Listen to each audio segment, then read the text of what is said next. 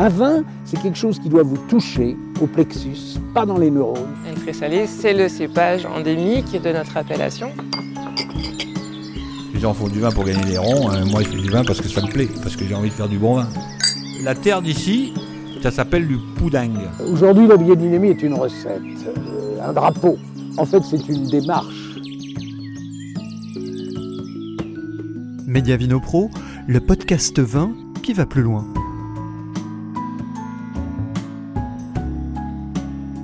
Milieu des années 90, le domaine Claude Quénard a voulu sortir des sentiers battus en envisageant un autre type de culture de la vigne.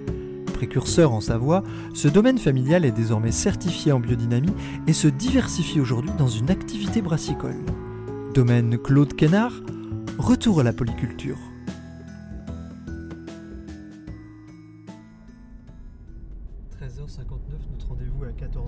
Tournez à gauche sur chemin de la tour de Montagny, puis la destination se trouve sur votre droite.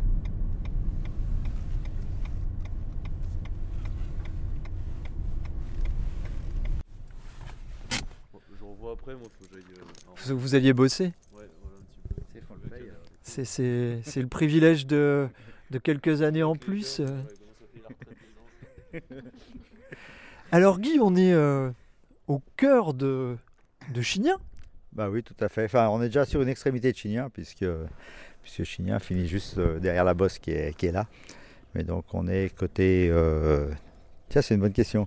Euh, côté ouest de. euh, Tiens, oui, côté ouest de Chignin, oui. Oui, puisque. Tiens, foutez-moi dans On est le sur des, des vignerons qui, Non, qui n'arrivent pas à situer leur domaine. non, je ne sais pas si on a frappé à la bonne porte. non, j'habitais pas là jusqu'à maintenant. non, non, ouais, on est au nord de Chignin. Alors euh, Guy, on est euh, sur votre domaine, le domaine Claude Quénard. Alors les Quénards en Savoie, euh, faut décoder, hein, C'est pas tellement en Savoie, c'est à Chignin. en particulier. Voilà, on a fait la concentration sur la même commune, sur la même appellation. Il y a- il y, a combien de domaines objectivement qui portent le, le nom de Quénard sur Chignin Alors comme ça va, ça vient, je sais plus trop exactement, mais entre 6 et 7 à l'heure actuelle, Donc on a intérêt de bien regarder les prénoms quand on vient voir un Quénard à Chignin. c'est conseillé. Quand si on a une idée précise de ce qu'on cherche, c'est conseillé. Et alors vous, votre domaine, c'est un domaine familial, parce que là on a vu vo- votre neveu là qui était juste à côté, il y a votre frangin qui vient de passer. C'est quoi l'histoire de ce domaine? Oula, si on remonte un tout petit peu, donc euh, mon arrière-grand-père était fermier des Chartreux. Donc moi, ma maison d'habitation, c'est toujours une ancienne ferme des Chartreux avec l'écusson de la Grande Chartreuse dessus. Son père était déjà fermier des Chartreux et un jour, euh, il y a eu la séparation des biens de l'État et de- du clergé et euh, la partie de, qui était là sur Chignin s'est s'est vendue. Donc il est allé ni plus ni moins racheter son outil de travail aux enchères. Ça, ça remonte à quand du coup? 1906.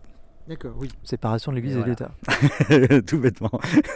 Et donc, euh, donc il, a, il a racheté son, son outil de travail, et puis après il y a eu mon grand-père, après il y a eu mon père, et puis après il y a eu nous, et puis bah, maintenant il y a, il y a Vincent qui va arriver.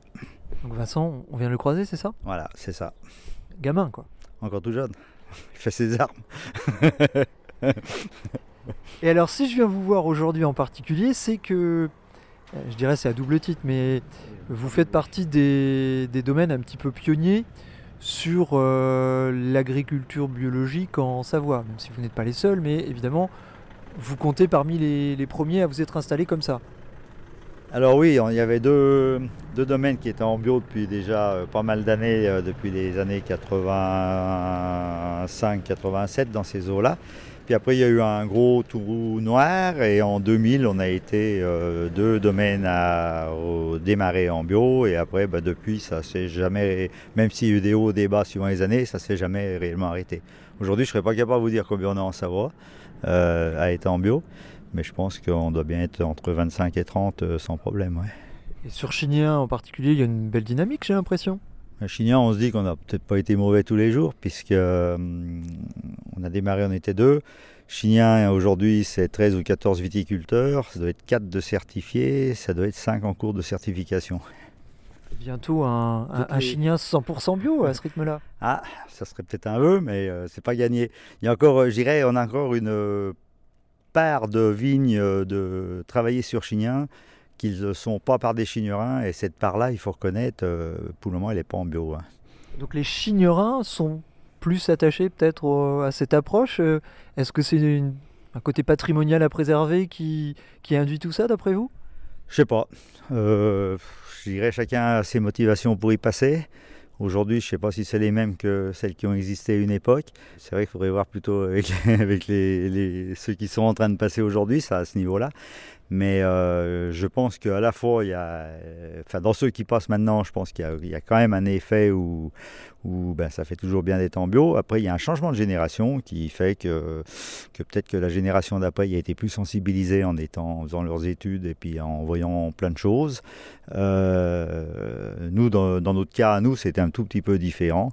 On va dire que mon père est décédé jeune. On a enlevé les têtes de morte sur les étagères assez rapidement derrière, même si à première vue ça y était pour rien. Et puis derrière, on s'est dit, on y pousse et puis on va, on passe en bio. Quoi. On l'a pas fait pour les autres, on a le- on a l'honnêteté de le dire, on l'a fait pour notre petit confort à nous. Vous parlez de confort? Quand on passe en bio, est-ce qu'on peut parler de confort? Ah, Pas, toujours, un- pas tous les jours un confort de travail, mais euh, c'est toujours sympa de travailler sans avoir des têtes de mort devant nous. Plus avoir de tête de mort sur les étagères quand on se lève le matin, c'est sympa. C'était pour redonner un élan aussi peut-être euh, ce, passage ou c'était générationnel euh, quand vous avez voulu vous lancer dans, cette histoire? C'est des, contacts, des échanges qui vous ont incité? Qu'est-ce qui vous a poussé fondamentalement? Alors fondamentalement, il y avait le fait d'enlever les têtes de mort et il y avait le fait de se dire, il y en a d'autres qui y arrivaient, donc techniquement parlant, euh, il y avait un challenge qui était sympa de se dire, on n'est peut-être pas plus con que les autres, peut-être qu'on peut y arriver. Et ça a marché Et c'est- on est encore là. on est encore là. Donc après, bah, effectivement, hein, on est plus sensible euh, que quelqu'un en conventionnel donc, euh, sur les aléas climatiques. Donc euh, c'est vrai qu'il y, a il y a des fois, bah, on, a, on a pris des cartouches euh, certaines années. Et puis ben, quand ça veut rire qu'on a la météo avec nous, et ben, et ben, ça se passe pas mal.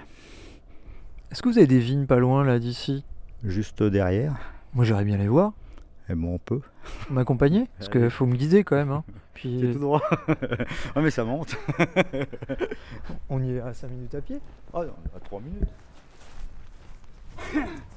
On est bien au grand air comme. Ah non, on aura moins de bise. On est mieux, qu'au bureau. Hein. Sous le talus, on aura moins de.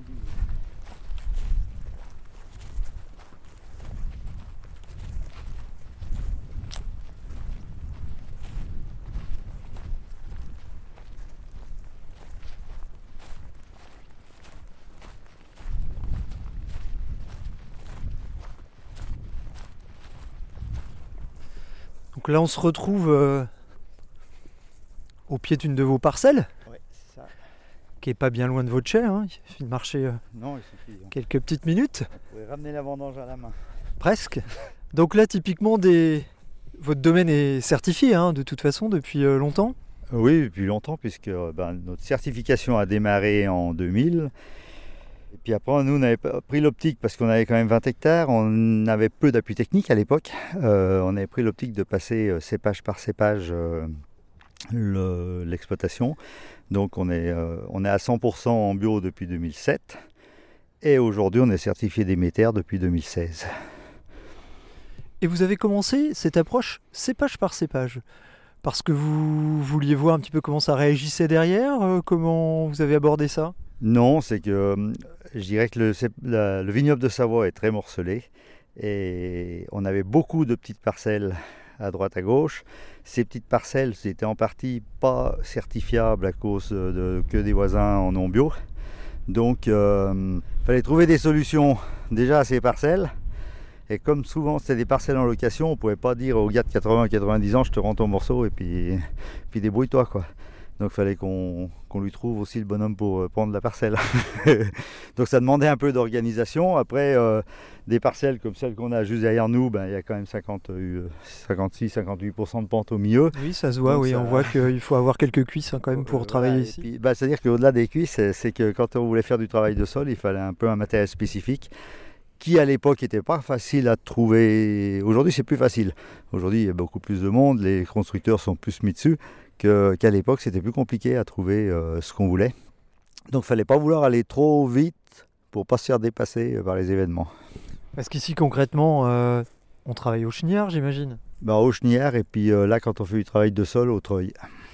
Et au treuil, ouais, parce qu'il y, a- il y a trop de pentes pour travailler Ouais, autrement. bah, C'est-à-dire que là, à cette époque-là, on voudrait passer un coup, on passerait au, chenillard. L'été, quand il y a la végétation, euh, ben, ça fait trop étroit et on, on- on est mieux au treuil. Donc ça, ça s'improvise pas. euh, Et puis euh, j'imagine qu'il y a 20 ans, euh, il n'y avait pas toutes les formations qu'on peut avoir. Et puis comme vous le précisez, il n'y avait pas le matériel non plus. Enfin en tout cas, euh, pas, pas spécifiquement. Comment vous avez fait du coup pour aborder ce chapitre qui est fondamental Le matériel, pour travailler, si on n'en a pas, c'est problématique? Ben, le matériel, quelque part, on a adapté des choses pour nous. Et puis, euh, puis la partie technique, ben, quelque part, on est allé à la pêche au renseignement. Mais à l'époque, euh, ben, la pêche au renseignement, elle était, je dirais, assez limitée parce que des- Internet était bien moins développé qu'aujourd'hui. On n'appuyait pas deux fois un endroit puis on avait 25 000 réponses. Là, c'était plus long à trouver euh, un retour. Et il y avait peu de boutiques qui avaient, euh, je dirais, de bons techniciens. On a eu la chance d'en trouver un à un moment. Et, puis, euh, puis ben, du coup, euh, voilà, ça s'est développé comme ça. euh. Je dirais qu'on on, travaillait de front avec ces entreprises-là parce qu'elles avaient besoin de, viticulteurs pour leur donner un coup de main à mettre au point des choses parce que ben, leur fallait aussi, ben, leur fallait aussi de la pratique. Et du coup, ben voilà, fallait, on, on travaillait un peu en, je dirais, en partenariat, en connivence avec eux, et puis, euh, puis on a avancé comme ça. Est-ce que dans des pays limitrophes, euh, Italie, euh, Suisse, il y avait un petit peu plus de matériel pratique qui était utilisé déjà ou? Un tout petit peu sur Suisse pour ce qui était de matériel qui pouvait s'adapter à chez nous, mais qui était presque trop petit en matériel par rapport à ce qu'on a nous. On n'a pas les mêmes types de plantations, euh, a- c'est ça qui rend compliqué. Quoi. Et on a un système, euh, je dirais, d'appellation qui nous oblige à une certaine densité, et quand on met tout bout à bout, eh ben, il y a des moments où, enfin, dans ces années-là, parce que maintenant la, densité a changé, elle a baissé, mais dans ces années-là, par contre, euh, c'était compliqué de, trouver les outils qu'on qu'on voulait. Quoi. Est-ce que vous en avez les- les fa- les constructeurs n'étaient pas ni dans le bio, ni dans ces choses-là, et n'y avaient pas du tout en tête, n'y avaient pas du tout en priorité. Aujourd'hui, quelque part, ils ont bien compris que s'ils veulent pas faire ce matériel-là, il va falloir qu'ils comment, euh, se fassent une croix peut-être sur leur métier, qu'ils se peinent à faire autre chose. Mais, mais donc, euh, c'est plus facile à- quand on commence à leur dire, nous, il nous faut un outil qui fasse telle largeur. Ils ont plus vite fait de se creuser la tête pour le faire. Est-ce que vous voulez dire que vous les avez presque conseillés au départ sur les, euh, les- un petit peu des besoins que vous aviez spécifiques et qui, dont ils n'avaient peut-être pas la mesure à l'époque? Alors, conseiller, on va dire non, parce qu'on va dire chacun son métier. Euh, par contre, demander des types d'outils, je dirais, sans dire en faisant un cahier des charges, il faudrait qu'on puisse faire ça, ça et ça avec, euh, oui, ça a été assez courant. ouais. Et vous-même, est-ce que vous avez bricolé quelques, quelques outils pour euh, y arriver aussi Ça arrive parfois chez certains vignerons, mais bon, sur 20 hectares, vous avez peut-être autre chose à faire que, que de la ferronnerie Ben, disons que mon frère en fait une bricole, puis là maintenant il y a un de mes neveux qui, qui est beaucoup plus axé là-dessus, et puis ben, ben là aujourd'hui on va partir sur des, du travail avec des couverts végétaux, euh, ben, le, le semoir pour travailler chez nous n'existe pas, il va le fabriquer. D'accord. Donc euh, quand on est vigneron, faut au mieux être un Faut peu être bricoleur. hein. bricoleur. faut être un peu bricoleur. C'est, disons qu'il y a deux solutions. Soit on a du matériel et il faut être bricoleur, soit il ne faut pas avoir de matériel. Tout faire à la main. non, non, mais voilà, c'est, il faut. Sur faut 20 hectares, il faut un peu de courage pour euh, travailler à la main ça, quand même. ça- ça complique de tout faire à la main, effectivement. Et du coup, vous avez eu l'impression qu'il vous a fallu du temps pour euh, être calé sur le matériel, qui est, comme je disais, quelque chose de fondamental. C'est de l'adaptation permanente. Alors, euh, je ne sais pas si on appelle ça du temps ou si on s'améliore d'année en année. c'est, voilà. quand on bricole un outil, quelque part, il marche pas du premier coup. Il faut, faut se faire une raison. hein, euh, sinon, ça serait trop facile. Sinon, les constructeurs les, auront, les aurais déjà tous fabriqués. Et aujourd'hui, par rapport à ce matériel, vous évoluez un petit peu dans votre euh, approche aussi. Vous parliez de couverts végétaux. Euh, les choses bougent sur votre domaine par rapport à tout ça? On est en train de bouger là. euh, ça fait plusieurs années, on va dire, qu'on y médite. Ça fait plusieurs années qu'on bloque sur le même facteur euh, qui est ben, notre largeur de plantation et de pouvoir mettre en place, si on voit bien, là on a des vignes qui sont à 130 de, largeur, donc il faut pouvoir travailler avec quelque chose qui fasse 70-75 cm de large au niveau semi. Et quelque part, euh, ben, aujourd'hui, on bloque euh, sérieusement là-dessus. Donc d'où le fait qu'on va, ben, on va le construire et puis, et puis voilà quoi. Mais comme euh, je dirais, voilà, j'ai un neveu qui a fait une formation en agroéquipement, donc voilà, lui, il a la capacité à le construire. Donc aujourd'hui, votre domaine, il se résume en... Quelle est la structure de votre domaine? Donc, je dirais dans le... Vous, vous êtes combien à bosser euh, On sait dessus On ne sait plus. Ça, ça change tous les jours. ça. Donc on est, bon au départ, on est toujours euh, les deux, les deux frangins euh, en tant qu'associés. Maintenant, il y a donc un de mes neveux qui est là en permanence, donc celui qu'on a croisé tout à l'heure. On a un salarié à l'année depuis 25 ans, que c'est le même. Et puis, ben, on a le deuxième neveu qui lui tape à la porte, mais il va, euh, il va travailler un peu différemment. Il va faire aussi du travail à façon, euh, justement, avec, ben, avec- ses équipements spéciaux qu'il va, qu'il va construire. Et puis, et puis à ça, qu'est-ce qu'on a encore? Ben, Ça, on a une double activité, puisque Vincent avait développé, il y a déjà, ben, ça fait 5 ans, une activité brassicole. Donc vous faites de la bière aussi? Et on fait de la bière. Puis comme on aime les emmerdes, eh ben, on va plus loin, on fait aussi notre orge pour la bière. En même temps, j'ai envie de dire par rapport euh, à votre approche, euh, vous êtes euh, certifié, il y a quelque chose d'assez Ah bah cohérent dans tout ça? Non, non, c'est une logique, ouais. C'est une logique, ouais. C'est arrivé avec les années, tout- toutes ces- tous ces ajustements, tous ces rajouts où on se complique l'existence finalement. Ah, mais ça, quand on y aime, on peut on compte pas.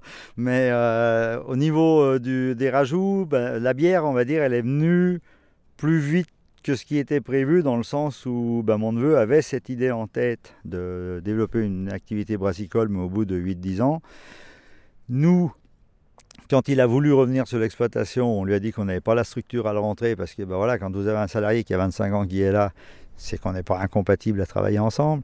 Euh, donc on n'allait pas virer notre salarié à temps plein pour le prendre lui. Donc on, voilà, on voulait qu'il aille bosser un peu ailleurs, voir un peu autre chose. euh, et puis c'est là qu'il a, qu'il a lancé l'idée, euh, tiens j'avais quelque chose dans les tuyaux pendant quelques années, si je le développais.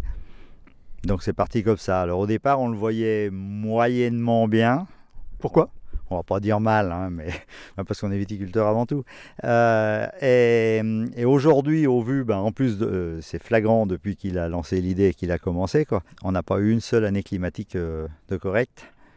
Et ce qui a été vrai pendant, euh, je dirais, 20 ans, devient de moins en moins vrai. Il faut qu'on se retourne à faire comme les vieux ils faisaient, d'être plutôt en polyculture, parce qu'effectivement, la monoculture de la vigne, avec les aléas climatiques qu'on se tape toutes les années, qui sont jamais les mêmes, jamais au même moment, ça va peut-être devenir problématique.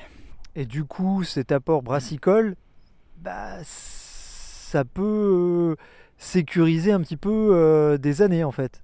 Exactement. Ben là, on va, on va le vérifier cette année, hein, puisque quelque part, on a fait notre record de rendement en 30 ans. Euh, je crois que même On peut avoir les chiffres. Même mon père l'a jamais connu. C'est combien du coup? Un petit 150 hectos de vin sur. euh, donc, euh, donc c'est vrai qu'il faut y faire une fois dans sa vie comme ça. euh, maintenant, on dit que c'est fait. Alors en rendement, ça fait combien ça à va l'hectare pas regarder. Non, parce que des fois, quand on veut dormir la nuit, il y a des choses qu'il faut pas regarder. Ouais, non, sur, On 20, évalue. sur 20 hectares, effectivement, c'est ouais. Bon, après, on a eu un cumul. hein, euh, On a eu quelque chose qu'on n'avait jamais eu dans notre vie, mais, je, pense même la génération d'avant, voire les deux d'avant, n'y avait pas connu. C'est-à-dire que prendre un gros coup de gel comme on a pris cette année, on n'a pas été les seuls, hein, il y a eu toute la France. Mais en attendant, prendre un gros coup de gel comme ça, je suis pas sûr qu'il y en ait beaucoup en activité ou voire encore en vie qui se souviennent du dernier coup où c'est arrivé, euh, sur autant de surface euh, au niveau national. Mais en plus, avec derrière des conditions climatiques, mai, juin, elles étaient un peu meilleures, mais pas, pas top, mais surtout juillet, euh, qui était quand même euh, franchement dégueulasse pour pas, pour, pas dire un autre mot, quoi. Mais ouais, c'était la, la bérésina. Donc, euh, ben, effectivement, ça, nous a, ça nous a bien, bien défaussé, on va dire. Comment vous abordez l'année qui arrive? Là Objectivement, vous êtes, vous semblez particulièrement souriant. Les semaines, les mois qui arrivent, on doit quand même avoir beaucoup d'angoisse, objectivement. Alors on peut faire la gueule, mais ça ne fera pas aller plus loin. Le- mais après, non, mais après, voilà. On n'a jamais travaillé, nous, en stock tendu. Alors, par contre, ça va nous arriver en 2023, hein, parce que on, ris- on risque de fon- foncièrement mettre à jour, euh, je dirais, nos différents millésimes euh, cette année. mais, euh, mais par contre, voilà, le fait de ne pas travailler en stock trop tendu sur le général, ben, ça nous met euh, un peu plus au confort. Mais après, ben, voilà ce que je disais tout à l'heure, hein, on a la double activité avec la bière. Donc, euh, ben, on, va, on va brasser un peu plus, et puis voilà. Alors du coup, aujourd'hui, cette partie euh, céréales, ça représente euh, quelle surface sur, euh, sur votre domaine? On a 3 hectares. 3 hectares. Et alors, est-ce que vous qui êtes vigneron à la base, vous êtes mis à la culture du céréal ou vous réservez ça à votre neveu qui vous a amené l'idée? Alors on va dire que c'est lui qui, euh, quoi, c'est même celui qui est en agro euh, qui s'occupe de ça, mais bon, en même temps il est chauffeur dans une ETA, il fait que ça toute l'année. Euh, et puis, mais en attendant, je suis d'une génération où moi je l'ai connu les céréales à la maison, puisque mon père avait euh, vigne et céréales jusqu'en 85. Ouais, Donc quelque part, il y, a une- il y a quelque chose de très cohérent euh, dans Ouais, tout on ça. a- On n'a pas, on a, on n'a rien réinventé. hein, euh. La seule chose qu'on n'a pas ramené par rapport aux vieux que mon père avait enlevé en 64, on ne ramène pas les vaches, puis c'est pas d'actualité, voilà. Mais Ça aussi, ça pourrait être cohérent par rapport à votre approche en biodynamie? Ouais, mais c'est hum, mon père quand il les avait enlevés, euh, c'était quand même un peu réfléchi. euh, vaches et vignes, c'est assez incompatible. hein. C'est-à-dire qu'au moment d'aller faire des foins, il faudrait quand même, il y a du boulot dehors euh, au niveau vignes. Euh, pendant les vendanges, il faut les donner à bouffer aux vaches, euh, voire les traire, puisqu'à l'époque c'est en plus des vaches à lait. En pleine vendange, ben faut pas avoir 20 hectares de vignes. hein. Ou alors faut être un peu de monde. hein. Et blague à part, est-ce que d'autres animaux pourraient avoir leur sens dans des vignes en Savoie? Ah, je sais pas, il y, a des, il y en a un ou deux des fois qui mettent un peu des moutons. C'est vrai que des, ça pourrait. C'est peut-être pas le pire animal. Surtout nous en coteau. Ils pourraient pas vous faire un petit peu de travail dans vos rangs, là, les moutons? Vous parliez de couvert végétal et tout. Vous pensez pas qu'ils pourraient vous donner des petits coups de main précieux? Normalement, le couvert végétal, il n'est pas destiné à, À être grappillé euh, voilà, à être ni, ni à nourrir quelque chose, ni à être euh, vraiment coupé. Il est destiné à être couché pour faire, pour, ben voilà, pour faire un couvert. Donc euh, si on le fait manger par autre chose, on va peut-être en perdre le bénéfice.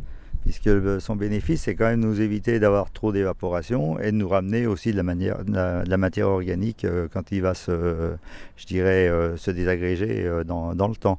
Donc si on le fait manger, ben ça, on n'y a plus. Ce couvert végétal, vous le- l'expérimentez, vous le pratiquez depuis longtemps? Non, justement, il y, a- il y a longtemps qu'on y regarde, mais par contre, euh, non, on va l'expérimenter cette année. Donc c'est tout nouveau? C'est tout nouveau. Est-ce que avec ces couverts végétaux, vous vous épargnerez des, des étapes euh, en termes de passage euh, avec du matériel pour le coup? Oui, oui, justement, le but du jeu, c'est de, hum, on va pas dire d'arrêter le travail de sol, mais de le baisser fortement. Ce qui a été vrai à un moment n'est plus vrai aujourd'hui. Comme ça se trouve, dans 10 ans, on refait l'inverse. hein. Aujourd'hui, je pense qu'il ne faut pas vouloir se focaliser à dire euh, je vais travailler comme ça, puis euh, ça sera comme ça euh, pendant toute ma carrière. Parce que, ben, aujourd'hui, de par le- les aléas climatiques, de par beaucoup plus de chaleur, de gros coups de chaleur l'été, on a besoin de protéger notre sol, on a besoin que de, d'éviter garder de la fraîcheur voilà, de, de garder de la fraîcheur, garder de, de l'humidité, éviter de l'évaporation. Donc, euh, quelque part, aujourd'hui, le couvert de sol va avoir une vraie importance euh, à ce niveau-là. Après, euh, comme ça se trouve, dans 4-5 ans, on revient avec des météos comme on avait il y a, il y a 20 ans en arrière, et puis d'un seul coup, on va dire, putain, il faut, faut, pas- faut, faut- faut arrêter ça, faut plus faire ça. Quoi. Surtout nous, dans nos systèmes de travail en bio, c'est un travail à la carte. C'est difficile, à même titre euh, dans nos traitements, c'est pas, on on prépare pas un programme de traitement au mois de mars en disant je vais, je vais, je vais traiter comme ça, comme ça, comme ça, à telle date, telle date, telle date. Ça, ça marchera pas. On s'adapte aux spécificités de l'année. Voilà, c'est en permanence, on va dire, on va dire, bah tiens, non, tout compte fait, on avait prévu de, à cette date-là de faire un traitement plutôt comme ça, ben non, par rapport à la fois aux conditions climatiques, à la fois aux risques qui arrivent, à la fois à, à à comme la vigne elle est, eh ben on va pas faire, on va pas faire ça, mais il y a des fois on fait euh, l'opposé, quoi. Ça demande une, euh, je dirais, un visu et une interprétation permanente.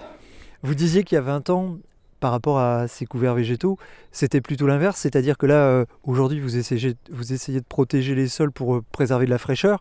Il y a 20 ans, c'était plutôt, euh, il fallait qu'on aille chercher de la chaleur, c'est ça? Bah, c'était un peu ça, ouais, parce que quelque part, le déclenchement chaleur, il a été, faut même pas dire 2003. 2003, on a eu la, canicule, mais derrière, jusqu'à 2010, on a encore eu une série d'années qui étaient ce qu'on va appeler dans la normale. Et quelque part, depuis 2010, on a eu 13 et 14 qui, ressemblaient plus à des années normales, pour pas dire plus humides qu'une normale, mais voilà. Mais sinon, euh, sinon ben, euh, depuis, euh, ben, si on prend 15, 16, 17, 18, 19, 20, 21. Donc voilà, on fait que. On va pas dire qu'on fait que monter. On a monté, on, se- on est sur un palier, quoi. Mais euh, faut pas monter une deuxième fois. Alors ces couverts végétaux, vous faites des plantations spécifiques, vous laissez faire ce qu'il y a dans le sol, comment ça se passe? Non, là, ça, là c'est vraiment des semis spécifiques. Je vais pas tarder d'entendre la question, je veux pas entendre, mais euh, c'est vraiment des semis spécifiques. Pourquoi? Non, parce que c'est mon frangin qui y a goupillé et je peux pas, je peux pas vous dire ce qu'il y aura. Euh, Ah donc c'est la se- secret de fabrique familiale. Voilà, Le- ça va être un, voilà, un, un semis spécifique par rapport à la fois à ce qu'on veut faire, mais à la fois à certaines parcelles par rapport à des types de sols. Donc c'est ce qui vaut sur une parcelle ne vaut pas forcément Voilà. sur une autre. On, on va, on va faire du travail à la carte. Là encore. Encore. Est-ce que avec euh, les céréales, il y a une cohérence euh, dans, dans- dans tout ce travail des, des sols?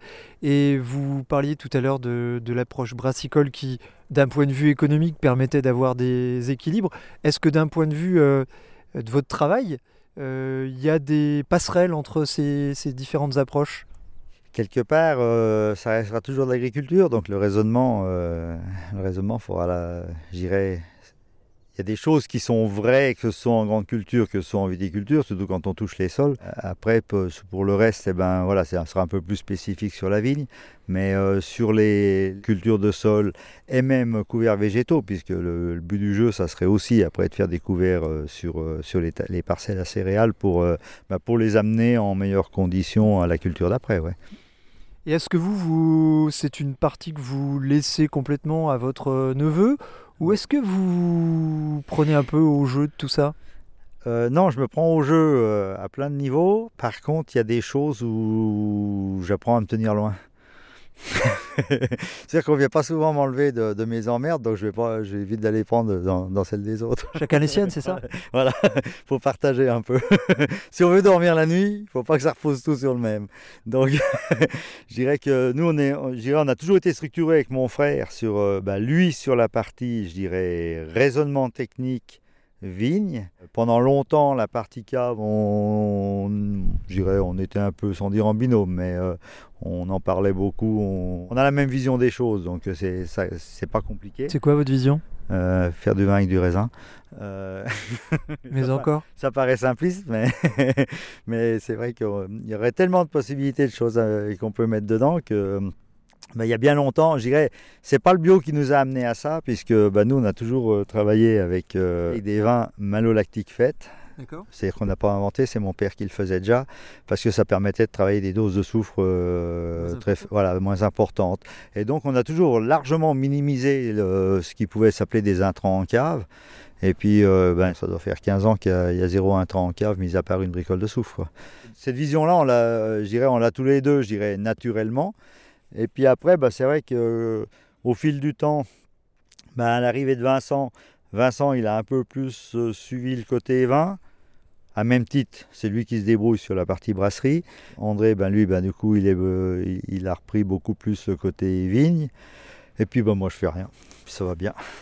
Euh, le- Et puis, Guy non. enlève son béret quand il dit ça. Non, je fais la partie, euh, tout ce qui est commercial, administratif, euh, tout ce qui est super intéressant à faire. Euh, mais, Mais vous êtes au chaud l'hiver du coup. mais du coup, l'hiver, je suis un peu plus au chaud.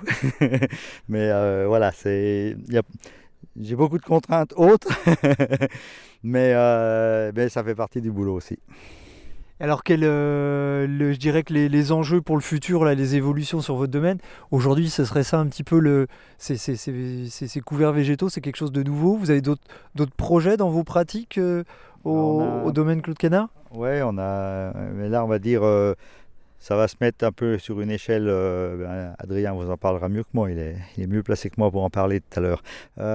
Il y a un projet agroforesterie, donc où on va un peu plus travailler sur euh, réimplanter un peu des, des arbres, réimplanter des haies au niveau de la commune. Ça a été remembré euh, dans les années 60 et aujourd'hui il faut replanter, c'est ça en gros? Je crois qu'il n'y a jamais eu de remembrement à Chignin, puisque euh, quand on voit le nombre de parcelles qu'on pouvait avoir à une époque sur un secteur, il n'y a jamais eu de remembrement. Par contre, on va dire dans les années, je dirais, ces 15 dernières années, on a beaucoup plus, euh, on s'est beaucoup plus arrangé. C'est-à-dire que depuis un certain développement du matériel et des engins, on a, Non, eu, on, on a eu beaucoup plus de facilité à s'échanger des morceaux à des moments et à se faire des morceaux plus grands. Chose qui était inconcevable à une époque parce que, parce que le morceau d'un viticulteur, il est toujours bien meilleur que celui qu'on voulait lui refiler. Non, non, mais c'était un raisonnement qui était comme ça, alors que à 50 mètres d'écart, bien souvent, c'était la même chose. Quoi. Mais par principe, ça pouvait, ça pouvait pas être bien. Donc, euh, les anciens, ils avaient beaucoup de mal à, à avoir cette démarche-là. Moi, mon père, il l'avait, il l'avait la démarche de, de s'agrandir ses morceaux, de, de goupiller des échanges, mais c'était pas quelque chose de, De commun. de commun, ouais. Euh, mais, euh, mais du coup, voilà, c'est- il n'y a jamais eu ça sur la commune. Mais par contre, aujourd'hui, où ben, si on y prend en 30 ans qu'on est installé, nous, il y a 4 fois moins de déclarations de récolte sur la commune, je pense, à, à 3 ou 4 près. Donc ça veut dire que ben, les domaines, ils sont tous devenus bien plus gros. Et ça veut dire que ben, très souvent, on a, on a commencé déjà à récupérer des parcelles qui étaient juste à côté de nous. Quoi. Même si ce n'est pas les nôtres, qu'elles sont en fermage. euh, Pour des questions pratiques. mais par contre, euh, voilà, on, donc euh, on arrive à des, maintenant à avoir des parcelles qui soient plus grandes quand même à pas mal d'endroits et euh, qui soient problématiques des fois par rapport à bah, justement à être trop exposé euh, soit au niveau vent, soit au niveau soleil. Et on se dit que s'il y avait un peu plus de haies, un peu plus d'arbres, peut-être qu'on aurait un peu plus d'ombre, on aurait un peu plus de fraîcheur. Ça, ça rentrerait dans le- l'histoire couverts végétaux, rentre dans, dans ce raisonnement-là. C'est les mêmes logiques. ouais. C'est la même logique. C'est tenter, on va dire, on va pas dire qu'on va faire baisser la température avec ça, mais tenter de- d'éviter de, de trop y empirer.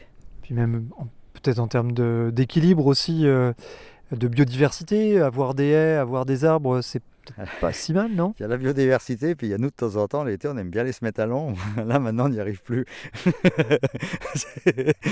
Non, mais regardez, vous êtes là. Avec votre ordinateur Hein pour faire de l'administratif, c'est ça? là, Vous mettez à l'ombre où bah, Au mois de février, je vous avoue que le soleil, moi je Non, le trouve plutôt hein. bienvenu. hein. Je dis l'été, hein. mais l'été ici où on est en plein sud, eh ben, ben, y a pas, on n'a pas un arbre. On peut pas, euh, on peut même pas, euh, si on s'a- s'arrête 5 minutes pour boire un coup, on peut même pas se mettre à l'ombre. Ah, mais il y a la tour à Chignin. Ouais, mais faut, faut aller la rechercher là-haut, quoi. non, mais c'est pour ça, il y a des endroits, si on prend juste là en face, on voit, il y a une, il y a une haie, c'est vrai que voilà, ces endroits-là, faut, faut assez qu'on... Aujourd'hui, il faut qu'on les conserve. Il y a un moment, on, on, en a fait partie, hein. on va pas jeter la pierre uniquement sur les autres. hein. Il y a des moments où on, on aurait, euh, ben, effectivement, il y a un moment, on aurait dit, putain, on va tout y couper, et puis comme ça, euh, on s'amène plus d'ensoleillement, on fait... Mais c'était vrai, ça mar- voilà, c'était quelque chose qui était dans le vent à ce moment-là parce qu'il y avait besoin de plus. Aujourd'hui, il faut moins. Donc, euh, aujourd'hui, il faut, re- faut revoir les raisonnements. On est à Chignin, qui est un village un peu particulier quand même euh, en Savoie. Il a, a quelque chose de singulier, ce village de Chignin. Alors, je sais pas à quel niveau, mais Bah, là, c'est vous qui allez me le dire. Je peux pas parler à votre place. Chignin, c'est Chignin. Le- On fait du vin avec du raisin. hein. Vous- Voilà. Vous, vous m'aidez pas beaucoup. hein.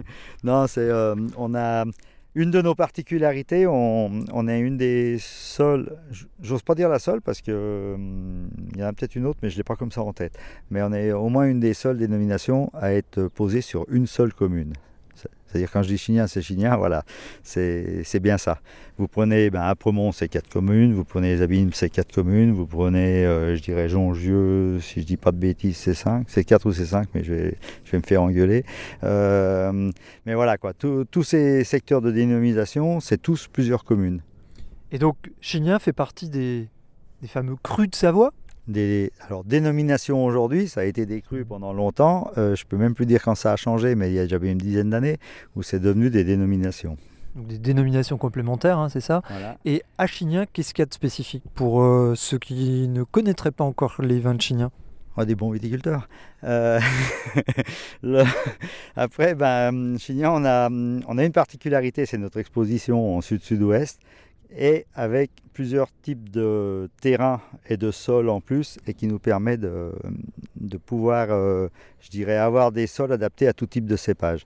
Donc on a, on a un gros panel de cépages sur la commune. À la fois, on a un, gros secteur qui est bien adapté pour mettre des rouges. On a notre, c'était ça, ça fallait arriver. On a notre euh, dénomination Chignin-Bergeron, quoi, appellation plus Il une faut nous en parler là, parce que Chignin-Bergeron, il y a plein de gens qui connaissent pas. C'est plus une dénomination, c'est une appellation, Chignin-Bergeron, donc qui est, euh, je dirais, qu'on appelle Bergeron en Savoie, mais qui est ni plus ni moins que la même Roussanne que dans les côtes du Rhône, qui est toujours travaillé à 100% euh, en Bergeron, et qui, de, En Roussanne donc. en Roussanne aussi. Parce que là, oui, euh, Chignin, Chignin-Bergeron, Roussanne. le- Donc- Alors après, là, je- là, là- là-dessus, je n'y suis pour rien. Il faut s'en prendre aux générations d'avant. C'est-à-dire ceux qui, en 73, ont monté l'appellation Van Savoie et qui ont réussi à nous la faire aussi compliquée que ça. et là, J'avoue que c'est pas. pas simple. J'étais né, mais j'y étais pas.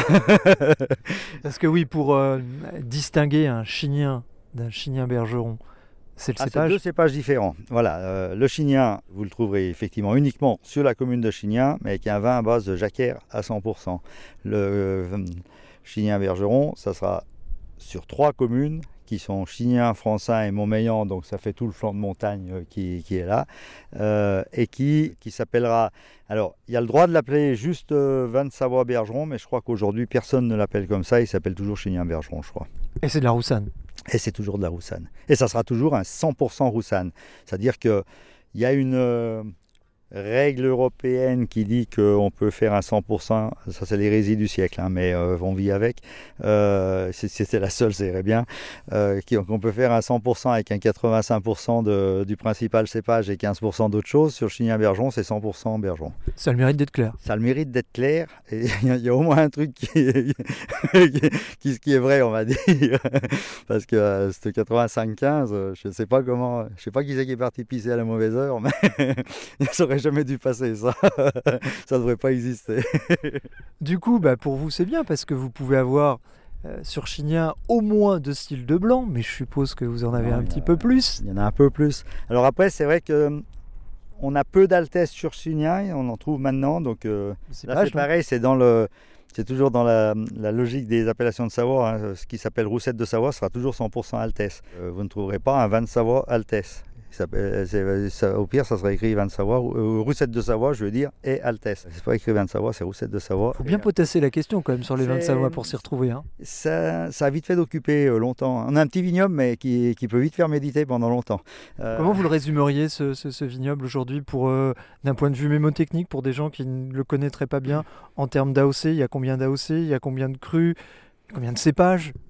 Alors, des crus, en théorie, il y en a trois. Il y a de Savoie, il y a roussette de Savoie, il y a le chien bergeron. si Des appellations. Ah, des appellations, ouais, si je ne me trompe pas. Euh, parce qu'avec tous les changements, on n'arrive plus ici, même nous.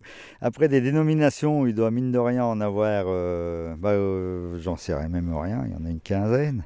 Et je crois qu'on a droit à 22 ou 23 cépages sur. euh, alors, quand on parle Savoie, on est bien d'accord, c'est Savoie de Savoie, une enclave de l'Ain, une enclave de l'Isère. hein. Euh, c'est vignoble de Savoie. Donc un champ des possibles euh, énorme finalement en termes de, de- de- style de vin, euh, de couleur et de cépage. C'est- ça peut être très varié parce que si on prend bah, par exemple euh, sur le lac Léman en Haute-Savoie, bah, eux ils ont, une bricole de cépage rouge mais ils ont un principal cépage qui est le chasselas.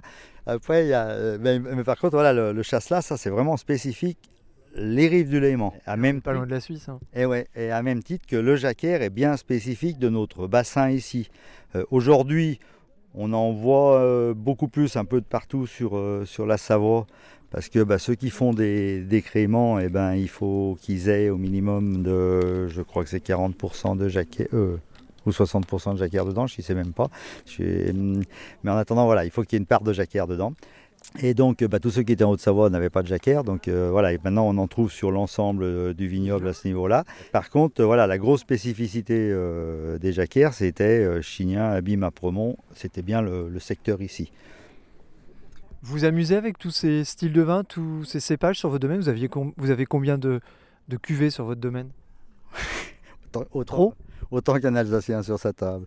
Un peu trop, ouais. Bah, nous, on a 8 cépages, euh, bientôt 10.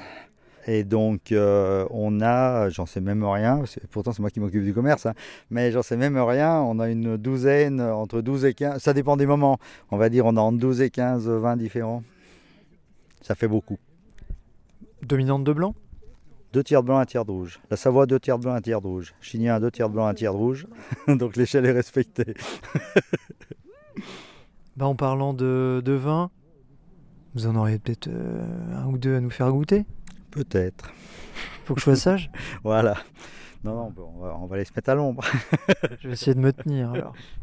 Alors, on retourne sur votre, euh, on retourne sur votre chai, Guy.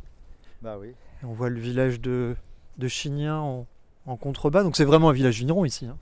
Oui, oui, euh, nous c'est une commune. Quand on a enlevé la, la viticulture, euh, il y, a- il y a deux ou trois artisans, mais c'est tout. hein. Et donc il y a une particularité aussi, c'est vraiment, euh, il y a cette tour, il y a le clocher, il y a un côté carte postale chez vous quand même. Suivant de quel côté on se pose, ça fait une belle carte postale. Ouais.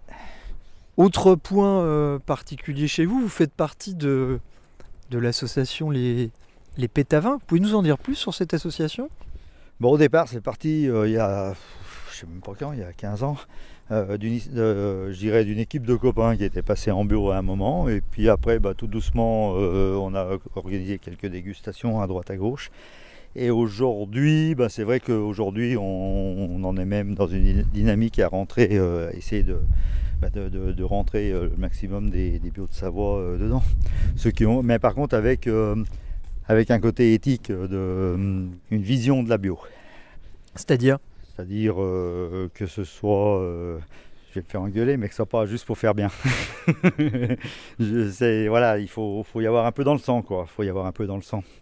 Ça veut dire que vous êtes select un petit peu? Tout le monde y... Certains Alors, frappent à la porte, mais sont pas Euh, forcément... euh, Non, dirais certains ne frappent pas à la porte, on a un peu plus de mal à aller chercher. Après, non, en général, quand quelqu'un frappe à la porte, il a de vraies raisons de frapper à la porte. Euh, je dirais aujourd'hui, on a pas mal de, de gens dans les tuyaux à, à faire rentrer, ouais. Ça veut dire qu'aujourd'hui vous êtes combien de domaines et sur, sur le- les Pétavins? Euh, si je me trompe pas, on devait être 14. Et donc, on en, là, ben, la réunion, elle va être cette semaine pour discuter avec certains à qui on a proposé. Et on va monter une vingtaine. D'accord.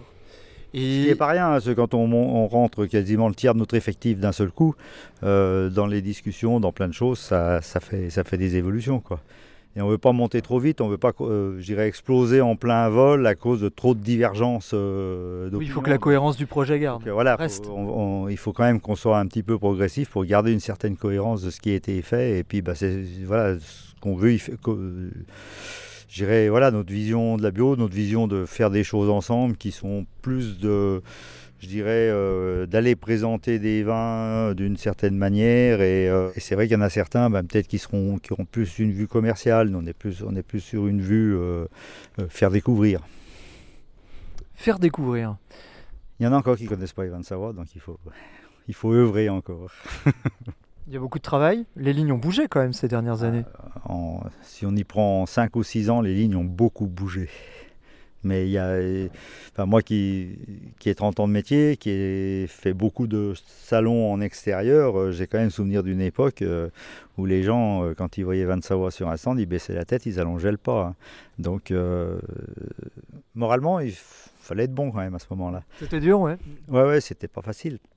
On pouvait dire une grosse bêti- bêtise derrière la table. euh, C'est pas pour ça que le gars ni avait un rictus ni s'arrêtait. hein. Euh, Aujourd'hui, c'est vrai que la grosse différence, euh, ben, les gens ils voient sa voix, ben, tiens, ouais, je m'arrête, je vais goûter.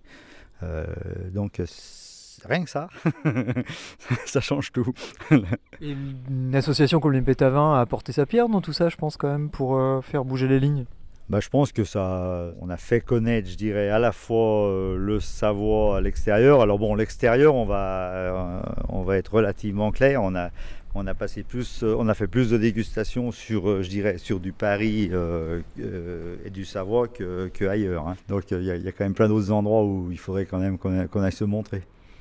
Aujourd'hui, où le, le- Jura a le vent en poupe, mais plus beaucoup de vin à vendre, entre guillemets, est-ce que la Savoie pourrait pas prendre un petit peu le relais, tout ça? Vous êtes un petit peu dans les mêmes dynamiques, finalement, en termes de diversité, euh, en termes d'échelle, en termes de cépages possibles et imaginables? On est exactement sur le même schéma, donc avec des vins très différents, mais exactement sur le même schéma. Mais on est exactement aussi sur le même schéma, c'est que demain, ça va être compliqué sur les volumes de vin. Donc euh, voilà, il faut qu'on. Aujourd'hui, on a des, des vraies priorités de vignerons, c'est vendanger. C'est, on a besoin, euh, voilà, on a besoin d'avoir euh, ne serait-ce qu'une ou deux années un peu plus clémentes en météo pour, euh, pour nous permettre de, de faire notre métier de départ et de, ram- de ramener du raisin à la cave, de faire du vin. Parce que sinon, effectivement, ça sera peut-être pas le tout d'avoir une belle notoriété, mais encore, voilà, mais encore faudra-t-il pouvoir en vendre, quoi. Et ça, je dirais, moi, à mon âge, par rapport à ce que j'ai connu, ça me gêne énormément. Parce que j'ai passé beaucoup de temps, je dirais, à chercher des clients à une époque, puis aujourd'hui, j'en suis à leur, à leur dire, ça, je t'y restreins, ça, je t'en donne pas. Ça... Et c'est vrai que ça, ça fait quelque chose moralement quand, euh, quand on fait ça, parce qu'on se dit, putain, lui, je vais le chercher quand même un jour. Euh, je comprends, je comprends. donc voilà. Et ben, on va les goûter. Nous, nous sommes dans le chai, a priori. Alors, il est où votre chai? Il est ici? Mais il y, a en- il y a encore un peu de stock quand même, là, Guy, là, vous me dites... euh, Ah bah, là, il n'y a rien. Là, là il n'y a que le départ. Ah, mais il y en a un, il a des fûts de bière sous les pieds. euh. Mais voilà. Donc, on a de la cuve inox, on a des foudres, Voilà. on a des barriques. Alors, euh, les, ba- les, barriques, ça s'estompe, hein, c'est les trois dernières, puisque il y a deux ans, on a eu l'opportunité de rentrer la batterie de foudre, donc tous ceux qui sont rouges, il y en a six. Et euh, du coup, maintenant, on passe plutôt sur des gros volumes, parce que ce qu'on passait dans du bois, le but du jeu, c'était pas de récupérer, je dirais, un boisé, c'était de récupérer l'oxy- l'oxygénation qui allait avec le bois. Donc, euh, la barrique nous convenait que à moitié à ce niveau-là, pour, pour pas dire qu'elle nous convenait pas, mais on n'avait pas on n'avait pas trop les moyens de rentrer des, des foudres. Et là, on a eu une belle opportunité d'en récupérer un lot d'occasion qui était plutôt, euh, plutôt joli. euh, quand je dis joli, euh, au niveau intérieur, quoi. Quelle, quelle, taille ces foudres? 20 hectos. On a 6 fois 20 hectos, une fois 30. Et on voit des cris euh, mondeuses sous les grandes vignes, mondeuses les granges claires, mondeuses sous les grandes vignes, et mondeuses les grandes claires. Mondeuse Arbin. Ouais. Vin orange. Savoie rouge. On est dans l'expérimentation euh, chez vous? Oh, c'est une expérimentation qui date déjà. Il y en a plein qui, il y en a plein qui amènent un vin orange ces deux dernières années. Nous, le premier date de 2015. Je dirais à même titre que voilà, aujourd'hui, il y a plein de gens qui, qui partent sur des, des vinifs sans souffle. Nous, il y a depuis 2012 qu'on en fait. On fait pas toujours du bruit, mais, mais on fait. Il fait bon dans votre chai, je trouve. Eh, Parce que les malolactiques sont pas terminés et qu'il faudrait qu'on les aide un tout petit peu parce qu'on a besoin du vin. Vous, en gros, vous faites en sorte qu'il ne fasse pas trop froid dans votre chai Voilà, on, on chauffe un petit peu, ouais. On chauffe la nuit. pour que les malots se fassent. Juste pour ça. Pour arrêter de dire non aux clients qui veulent du chignin.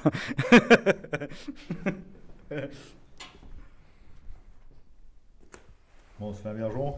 Ah bah oui, ah oui, ça j'y tiens. Oui, Bergeron, là. Un sur la minéralité ou un sur la rondeur et l'âge? Plus sur la tension, moi, je préfère. Eh ben, un 18. Parce que déjà, le Bergeron, par nature, ça a quand même toujours, euh, normalement... euh, Enfin, on va voir. hein. Si vous connaissez mieux que moi. hein. Ah, mais après, beaucoup de bergerons ont, je dirais, une base de sucre résiduel. Nous, ils sont, bah, comme je disais tout à l'heure, nous, on n'a que des vins complètement secs qui ont fait la malo. Donc, euh, donc n'y a pas de. On n'est pas sur le côté euh, explosif qu'on peut avoir avec un, un support avec euh, ne serait-ce que 3 ou 4 grammes de sucre ou 5 grammes de sucre. Nous, ils sont inférieurs à 1.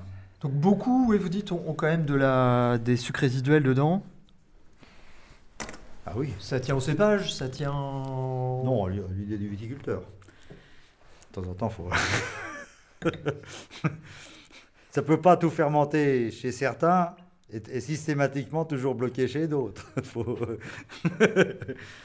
faut que chacun s'assume dans l'histoire. Donc ça, 18, c'était un- une belle année au niveau richesse. Une grosse structure après en bouche. Ça, ça va être un, un garde, c'est-à-dire que couramment, nous, les bergeons, ils arrivent à tenir une douze, quinzaine d'années sans problème. Celui-là, j'en espère bien plus. Carrément. Ouais. Ben, euh, Paf le- Même pas peur. Le- euh, quand je fais mes portes ouvertes, j'ai tendance à toujours ouvrir deux trois bouteilles euh, de vieux. Du millésime, ouais. Euh, là, au mois d'octobre, ben, on, a ouvert, on a ouvert un 97. 97, il n'est pas mort. C'était pas ça au départ. hein. C'était pas la même base. ouais. Donc, euh, donc je me dis qu'il fera mieux que 97. Et 97, on est bien d'accord, euh, il, Ça tient toujours la route. hein, il a 25 ans.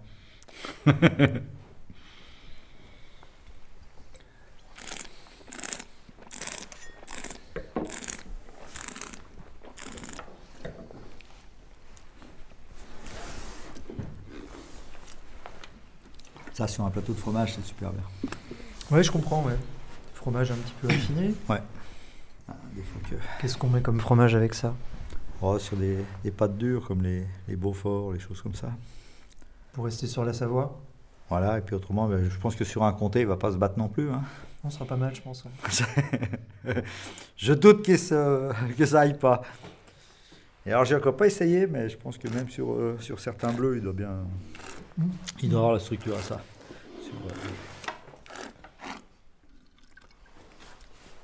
Ah, c'est joli ça. hein. bon, on fait gaffe, on met notre nom sur la bouteille.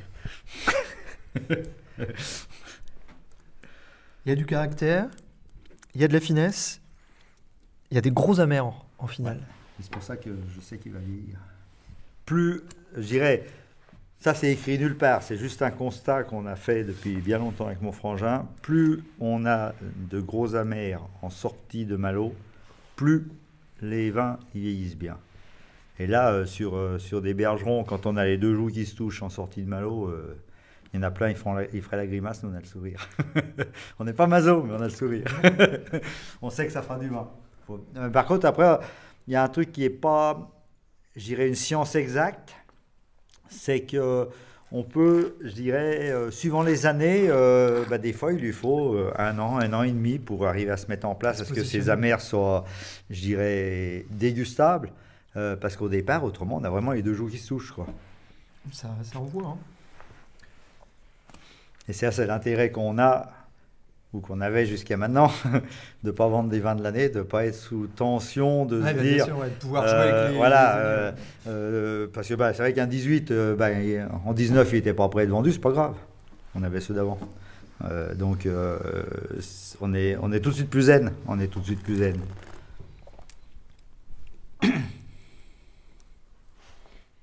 Ah, une mondeuse Sous les grandes vignes Ouais.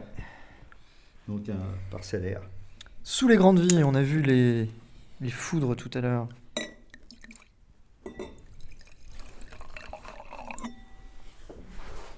Combien de parcelles euh, sur votre domaine du coup Sur 20 hectares, vous devez en avoir un paquet Aucune idée. Trop Trop. Euh, non, mais maintenant, on a, on a quand même des jolis regroupements à des endroits. C'est-à-dire qu'il y a des. Je dirais, cadastralement parlant, il y a des endroits où on a 10 parcelles, mais c'est une parcelle, quoi. Ouais, vous Euh, mais, euh, mais par contre, euh, après, on est un peu plus étalé qu'à un certain moment, mais au vu de ce qu'on voit maintenant en météo, il y a des fois, c'est bien de ne pas tout y avoir au même endroit. Donc, enfin, on y a vu en 2019, euh, on a pris une, une énorme pilée de grêle sur bah, toute la partie là derrière. Euh, ben, fallait pas tout y avoir là derrière, quoi. C'est 19, hein 19. Non, je cherchais et puis je me disais non, c'est pas ça le prix.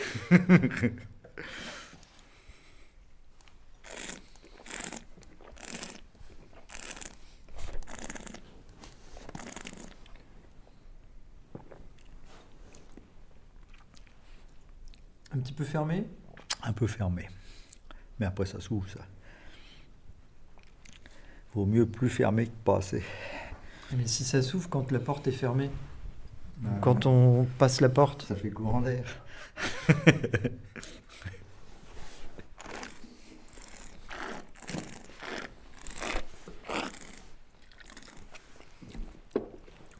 J'aime bien la texture de bouche là. Juitana. Juitana, Ça, c'est le rendu foudre texture soyeuse, la bile tanins derrière qui arrive. Là. C'est du food. L'avantage, on prend un côté, euh, ça arrondit les tanins, sans pour autant, euh, on, mar on, on marque pas de bois. Ça, c'est intéressant. Hum, joli vin. Hein. C'est aussi dans le temps, ça va être très sympa.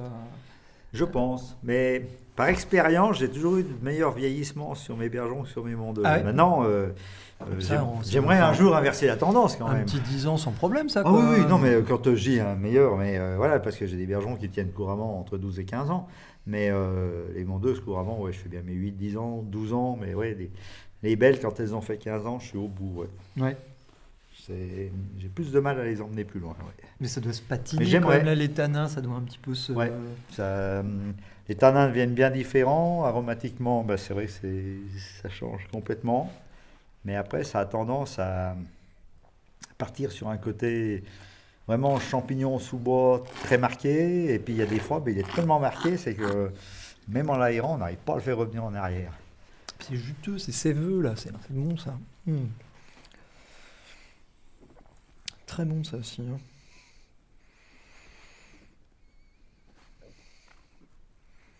Il y a une trame commune avec le, le, le rouge sur l'énergie qu'il y a dans le vin, je trouve. Le...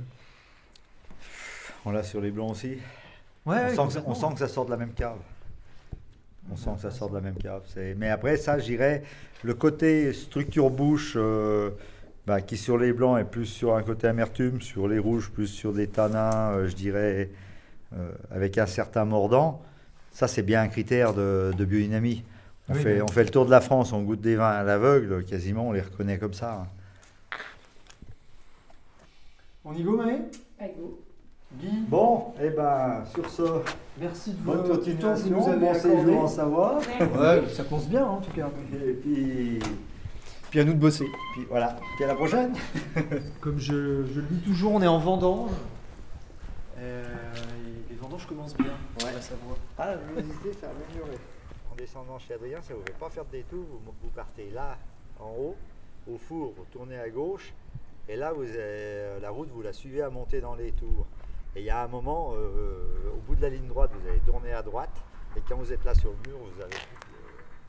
Puis après, ben, quand vous êtes là-haut, n'importe comment, euh, vous, vous redescendez sur la petite chapelle qui est en dessous, et puis vous redescendez à l'église. hein. Il est à l'église euh, Non, Adrien après, il est au carrefour d'après l'église. C'est-à-dire vous redescendez comme pour la nationale. Et au premier gros carrefour, là, quand vous êtes monté, il y a un feu tricolore en face de vous. Merci de votre accueil. Eh ben, merci à vous. Et puis, À la bah, prochaine. Bonne continuation. Merci. Allez, au revoir.